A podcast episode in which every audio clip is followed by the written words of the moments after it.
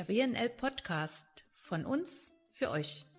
Ein Frauennetzwerk verrät Anekdoten aus dem Alltag erfolgreicher Frauen. Ehrlich, persönlich, authentisch.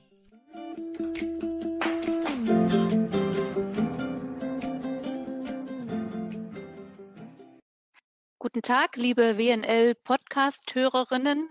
Es ist nicht immer ganz einfach, einen neuen spannenden Podcast zu finden, vor allem auch einen spannenden Gesprächspartner. Dieses Mal, da bin ich mir sicher, ist es mir 120-prozentig gelungen. Ich habe in der Leitung Herrn Professor Grigol. Ähm, er leitet das Zentrum für seltene Erkrankungen und dann muss man dazu sagen, für Kinder, das ist die Besonderheit, um die es uns heute geht. Aber ehe ich hier lange halb qualifiziert erzähle, Herr Professor Grigol, am besten Sie übernehmen das selbst. Liebe Frau Wernse, vielen Dank. Ähm, ja, mein Name ist Lorenz Grigol. Ich bin Kinderarzt, Facharzt für Kinderheilkunde mit Schwerpunktbezeichnung Hämatologie und Onkologie. Und seit Juli letzten Jahres leite ich die Sektion am Zentrum für seltene Erkrankungen in Bonn. Die Gesamtleitung unseres Zentrums hat Herr Privatdozent Dr. Mücke als Allgemeinmediziner. Ich habe vorher 25 Jahre in Hannover an der Medizinischen Hochschule gearbeitet, bin verheiratet, habe zwei erwachsene Kinder und mich bewegt seit vielen, vielen Jahren die Tatsache, dass der Weg für Menschen, für Familien, für Kinder mit einer schwierigen Diagnose, mit einer seltenen Erkrankung so verschlungen, so dornenreich, so leidvoll ist. Und deswegen freue ich mich, dass ich seit letztem Jahr die Sektion Kinder ohne Diagnose bzw. Kinder am Zentrum für seltene Erkrankungen in Bonn übernehmen durfte. Ich unterbreche mal an der Stelle, weil ich darf vielleicht davon ausgehen, dass es vielen so geht wie mir, was ich vorher zum Beispiel nicht, nicht wusste. Also ein krankes Kind zu haben, da sind wir uns alle einig, das ist eine Herausforderung für die Familie. Hinzu kommt dann aber, wenn man ein Kind ohne Diagnose hat, ist das so ein bisschen so wie, als ob einem der Schlüssel zum Gesundheitswesen fehlt und viele, viele Wege, die vielleicht möglich wären, auch verschlossen bleiben. Das ist also für aus meiner Sicht eine Doppelaufgabe, die Sie da haben. Sehe ich das richtig? Das haben Sie wunderbar beschrieben. Ähm, es ist immer schlimm, wenn man nicht gesund ist, auch wenn man das manchmal vergisst, weil Gott sei Dank ja viele und gerade auch viele junge Menschen ja selten krank sind. Aber krank zu sein ist ohnehin schlimm und krank zu sein, ohne dass eine Diagnose herauskommt, ist ein in jeder Hinsicht ähm, sehr belastend. Denn genau wie Sie sagen, bleibt einem dann der Zugang zum Gesundheitswesen möglicherweise verschlossen. Denn ohne Diagnose kann die Krankenversicherung, kann der Hausarzt, kann die Kinderärztin, können die Expertinnen keinen Hebel ansetzen für eine Therapie beziehungsweise für andere unterstützende Maßnahmen. Also ein riesiges Dilemma. Ja, das habe ich so verstanden, als ich einige von den Kindern mal kennenlernen durfte, die bei Ihnen betreut werden und vor allem mit den Eltern dann ins Gespräch kamen. Dafür gibt es dann wieder auch unter den Eltern Selbsthilfegruppen, aber dahin möchte ich heute gar nicht. Man könnte, glaube ich, Stunden erzählen über das begleitende Thema. Heute möchte ich so ganz speziell zu Ihnen. Wo muss ich Ihnen das vorstellen? Wir wissen jetzt, seit Juli sind Sie im Amt. Äh, ich weiß auch, es war eine schwere Aufgabe, Sie äh, davon also zu überzeugen, nach Bonn zu kommen, weil Sie ja eigentlich gebürtig aus Hannover sind. Aber jetzt ist es soweit, Gott sei Dank. Wir freuen uns sehr.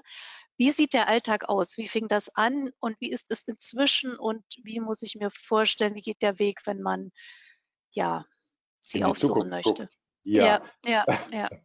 Also ähm, der Start äh, war äh, wunderbar insofern, als ich hier ein Team vorgefunden habe, was schon viele Jahre für Erwachsene ohne Diagnose arbeitet. Also ein, äh, das Zentrum für seltene Erkrankungen in Bonn gibt es seit 2012. Wir haben eine, eine äh, Koordinatorin, eine Lotsin, einen Arzt in Weiterbildung. Wir haben den genannten Leiter, äh, Privatdozent Dr. Mücke. Wir haben eine Fachärztin für Psychosomatik. Das heißt, ich bin erstmal gut angekommen und gut aufgestellt gewesen. Der nächste Schritt war dann, dass ich mich hier bei den Kolleginnen und Kollegen auf dem Campus bekannt machen musste, denn es erklärt sich ja nicht selbst oder von selbst, dass nun auch äh, ein Kinderarzt für Kinder und Familien ohne Diagnose hier tätig ist. Das heißt, ich bin tatsächlich von Chefärztin zu Chefarzt gegangen. Ich habe viele niedergelassene Kinderärztinnen und Kinderärzte besucht. Ich habe die leitenden Kinderärztinnen und Kinderärzte in der Region besucht, habe mich also einfach nach allen Regeln der Kunst vorgestellt und habe gesagt, liebe Kolleginnen und Kollegen, wenn ihr Patientinnen und Patienten habt, bei denen ihr das Gefühl habt, ihr kommt nicht weiter, bei denen ihr das Gefühl habt, da stimmt etwas nicht zusammen, da schlägt eine Therapie, von der ihr eigentlich denkt, die müsste zu einer Verbesserung der Befunde führen, nicht in der gewohnten Weise an. Dann lade ich euch ein, mich zu kontaktieren und mich in dem Fall heißt unser Team, denn da sind wir dann bei der Frage, wie gehen wir vor? Also wenn eine Anfrage kommt eines Kindes, einer Familie mit einem Kind, Jugendlichen, jungen Erwachsenen ohne Diagnose, dann bitten wir die Familie, bitten wir die Kinderärztin, Kinderarzt, alle Unterlagen nach Bonn zu schicken. Und dann starten wir unseren ZSEB-Prozess, der im ersten Schritt äh, darin besteht, alles zu sortieren, also eine Ordnung reinzubringen in die zum Teil umfangreichen vorliegenden Krankenakten. Dann laden wir die Familie ein zu einem Ambulanztermin, in Corona-Zeiten alternativ als Videosprechstunde. Und schließlich, wenn wir dann also einen ganzheitlichen Eindruck vom Krankheitsgeschehen, von der Symptomatik haben, stellen wir den Fall in unserer interdisziplinären Fallkonferenz vor, um dann die Einschätzung der Experten einzuholen und gehen schließlich wenn das alles fertig ist, wieder in den Dialog mit der ratsuchenden Familie und dem betreuenden Kinderarzt, Kinderärztin, um zu sagen, das ist unsere Einschätzung, das sind unsere Verdachtsdiagnosen und folgendes Vorgehen, zum Beispiel weitergehende Bluttests, ergänzende Untersuchungen empfehlen wir, um so zu einer Diagnose zu kommen.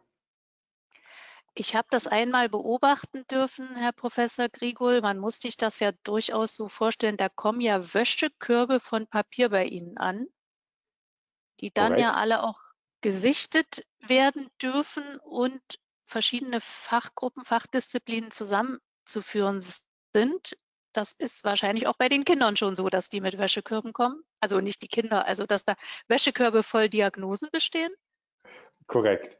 Ähm, es ist so, dass sich, wenn man jetzt äh, die Situation nimmt, vielleicht ein 16-jähriger heranwachsender junger Erwachsener, der sich krank fühlt, seit er vier, fünf Jahre ist, da kommt einiges an Arztberichten, Laborbefunden, ähm, ergänzenden Untersuchungen zusammen. Und ich muss ganz ehrlich sagen, einen ganzen Wäschekorb habe ich noch nicht gehabt, aber zwei Leitsordner schon. Und das ist manchmal hervorragend von den Eltern vorsortiert, dann haben wir da gar nicht so viel zu tun. Aber manchmal ist es auch eine eher eigenwillige Ordnung.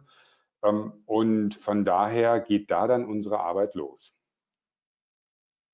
So, wie sieht die Arbeit dann aus? Können Sie, also ich weiß, Sie müssen anonym sprechen, aber vielleicht mal so ein, zwei Beispiele, wie so ein Weg von so einem Kind so aussieht. Natürlich am liebsten ein besonders schönes, aber auch mal was vielleicht noch nicht so gelingt. Ja, gerne. Ähm, ich glaube, das ist ja wichtig, das auch zu versuchen, anhand von Beispielen zu illustrieren, damit man einen Eindruck bekommt, äh, wem wir auch helfen können. Also nehmen wir zwei Beispiele, um das vielleicht zu illustrieren. Das eine ist vielleicht gar nicht so spektakulär, aber ähm, beschreibt auch unsere Arbeit. Also stellen Sie sich vor, eine Familie im Siegerland hat eine siebenjährige Tochter mit einer seltenen Erkrankung, die dazu führt, dass die Tochter gutartige und bösartige Knoten, Geschwulstknoten wie eine Krebserkrankung kriegen kann. Und zwar aufgrund eines genetischen Webfehlers. Und diese Familie wird wunderbar betreut von ihrer Kinderärztin vor Ort, aber die Kinderärztin ruft mich an und sagt, eigentlich kenne ich mich mit der Krankheit gar nicht so richtig aus und habe Angst, etwas zu übersehen und etwas falsch zu machen. Können Sie mir helfen, Herr Gregor und Ihr Team? Und in dem Fall habe ich dann Kontakt aufgenommen, beziehungsweise die Familie hat uns kontaktiert. Wir haben uns zu einem Beratungstermin verabredet. Ich habe vorher äh, intensiv recherchiert, um dann in der Beratung der Familie einen Vorschlag zu machen, wie man die weitere Betreuung gestalten könnte. Habe das eben als Angebot äh, gestaltet, die Familie eingeladen, dass wir in ein, zwei Wochen wieder telefonieren und wenn sich dann die Familie für einen der von mir skizzierten Wege vorgeschlagen hat, arbeite ich das dann weiter aus, kontaktiere Ansprechpartner an Universitätskliniken, um dann ein geeignetes Kontrollangebot für die Familien zu machen. Das ist deswegen nötig, weil weder Kinderarzt noch Familie selber das gestalten kann. Ähm, es ist nicht leicht, auch mit einer bestehenden Diagnose dann ein geeignetes äh, Netzwerk für sich zu gestalten. Das war das eine Beispiel. Kommen wir zu einem Patienten ohne Diagnose. Also in dem Fall ähm, nehmen wir ein, ein Mädchen, 16 Jahre, von dem es heißt, dass es unter Belastung, wenn sie die Treppe hochläuft, sie ganz schrecklich außer Puste kommt und ein Kloßgefühl im Hals hat. Und da rief mich der behandelnde Kinderarzt an und sagte, Herr Grigol, wir haben alles gemacht, Lungenfunktionstests, Sauerstoffuntersuchungen, Röntgenaufnahmen, äh, Röntgenschichtaufnahmen und irgendwie habe ich das Gefühl, das ist eine, eine komische Erkrankung, gucken Sie doch mal mit drauf. Und in dem Fall haben wir ähm, uns die CT-Aufnahmen angeguckt, die Röntgenaufnahmen. Wir haben hier mit den Kinderpulmonologen gesprochen. Wir haben mit äh, Stoffwechselexperten gesprochen. Ich habe mit befreundeten, bekannten äh, Kinderlungenexperten gesprochen und haben dann nach einer sehr langen Recherche, die über äh, mehrere Wochen ging, sowohl mit dem behandelnden Kinderarzt und der Familie Rücksprache gehalten, haben zwei neue Verdachtsdiagnosen identifiziert und ähm, der Familie und dem Kinderarzt so ein Auftragsbüchlein gegeben, wie man diese Verdachtsdiagnosen ein- bzw. ausschließen könnte. Und nächste Woche telefoniere ich mit der Familie und dem Kinderarzt und bin mal gespannt, ob die inzwischen mit unserer Unterstützung und durch die tatkräftige, durch den tatkräftigen Einsatz der Teams vor Ort nun endlich eine Diagnose haben. Dann sind wir jetzt schon fast neugierig, an diesem Werdegang teilzuhaben. Aber während Sie sprechen, kommt mir noch so ein anderer Gedanke, der es vielleicht auch ausmacht. Also ähm, ja, jeder von uns, der es schon mal erlebt hat, der weiß, was das für eine Odyssee sein kann, sich durch den wohl gut organisierten, aber für den Laien nicht immer verständlichen medizinischen Dschungel zu quälen, dann ist es sicherlich sehr schön, wenn man jemanden hat, der einem da Teile von abnimmt. Aber ich höre auch gerade so raus, manchmal an mancher Stelle hat der behandelnde Kinderarzt dafür vielleicht auch gar keine Zeit. Und das ist so ein, sag mal, was jetzt noch hinzukommt, wo Sie vielleicht ein Quäntchen mehr Zeit aufwenden dürfen. Sehe ich das richtig? Das sehen Sie absolut richtig, Frau Wernse. Also machen wir uns nichts vor. Ähm, der, die Behandlungsdauer, die durchschnittliche Behandlungsdauer, wenn Sie und ich zum Hausarzt gehen, beträgt sechs bis zehn Minuten.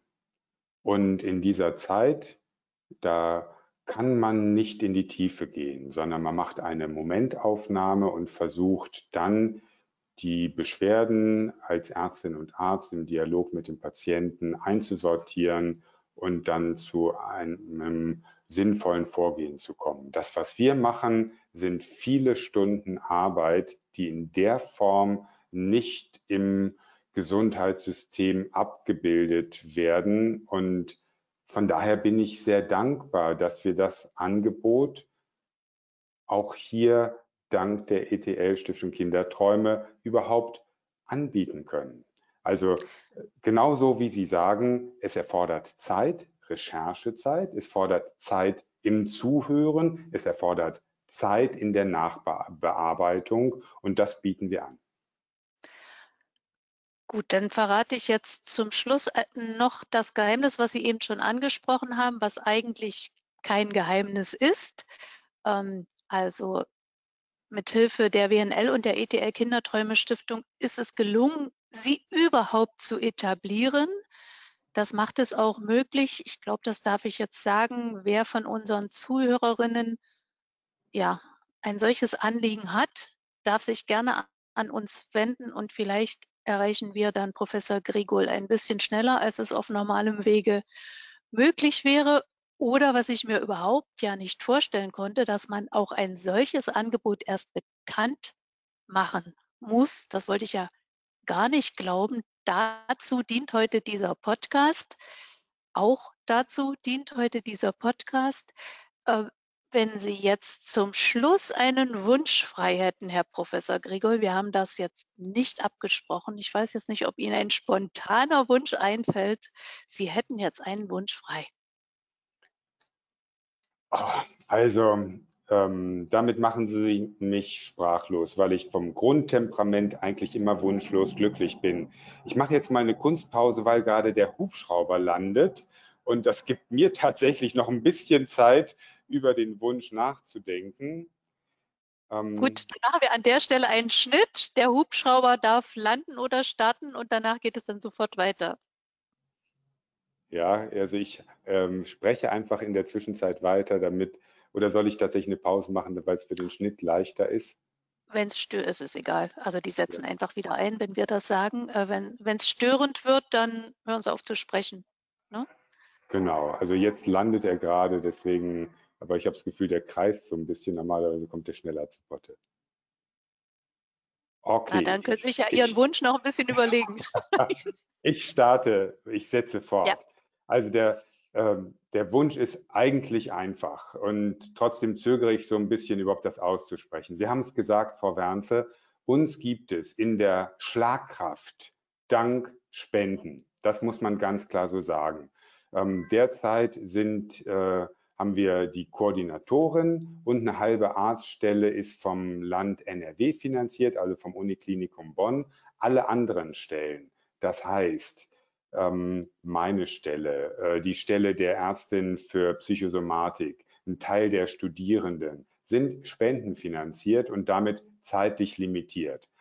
Und für unsere Arbeit, die aus meiner Sicht sinnvoll ist und eine wertvolle Ergänzung im Gesundheitssystem, wünsche ich mir, dass hier, ähm, dass es eigentlich Regelversorgung ist und am liebsten nicht nur für Bonn, ähm, weil wir können nicht allen Menschen in der Republik helfen. Es gibt äh, circa 32 ZSEs, Zentren für seltene Erkrankungen in Bonn. Alle kämpfen damit, dass die Finanzierung unsicher ist.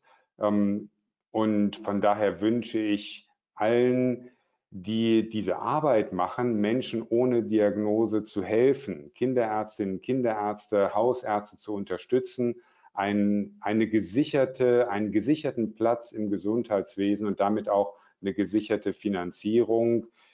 Denn man kann nicht jedes medizinische Problem im aktuell bestehenden System der Hausärztinnen, Hausärzte, Kinderärztinnen, Kinderärzte, der Fachärzte lösen. Diese Lücke stopfen wir, ich denke, sinnvoll. Und da wäre mein Feenwunsch, dass äh, hier keine Behelfslösungen geflochten werden, sondern dass man eine dauerhafte, etablierte Lösung für die Zentren für seltene Erkrankungen in Deutschland hat.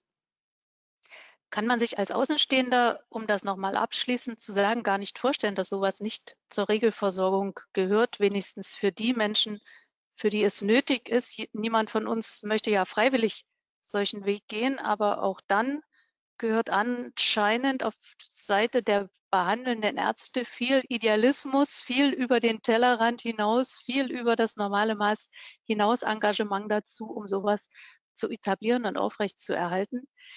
Ja, wir danken Ihnen recht herzlich. Vielleicht hören wir uns nochmal wieder für die Fortsetzungsgeschichte Ihrer vorhin angedeuteten ja, kleinen Patienten oder schon größeren Patienten. Herr Professor Grigol, ich bedanke mich sehr herzlich und verabschiede mich für heute, gebe Ihnen nochmal das letzte Wort. Danke, tschüss.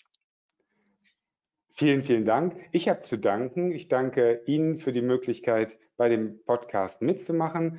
Ich danke allen Hörerinnen und Hörern fürs Zuhören und möchte abschließen mit der Einladung, es ist ganz einfach, mich zu kontaktieren. lorenz.grigol.ukbonn.de Schreiben Sie mir, wenn Sie den Kontakt herstellen wollen. Und ich freue mich über den kollegialen Austausch. Ich weiß, dass viele Kolleginnen und Kollegen mit Hingabe und Herzblut ihren Patientinnen und Patienten zu einer Diagnose verhelfen wollen. Da ist ganz viel Engagement. Und ich würde mich freuen, wenn ähm, wir und unser Team dieses Engagement draußen in der Welt unterstützen könnte mit, denn gemeinsam sind wir stark. Und damit sage ich Tschüss und vielen Dank und Frau Werns, ich nehme die Einladung an. Dann bis zum nächsten Mal. Tschüss. Tschüss. Das war's für heute. Ich hoffe, es hat euch gefallen und wenn ihr Lust habt, abonniert gerne meinen Podcast und hinterlasst mir eure Kommentare oder Anregungen. Und wenn ihr irgendwelche Fragen habt, die euch dieser Podcast beantworten kann, schreibt auch diese bitte in die Kommentare. Bis zum nächsten Mal, eure Christine Wernzer.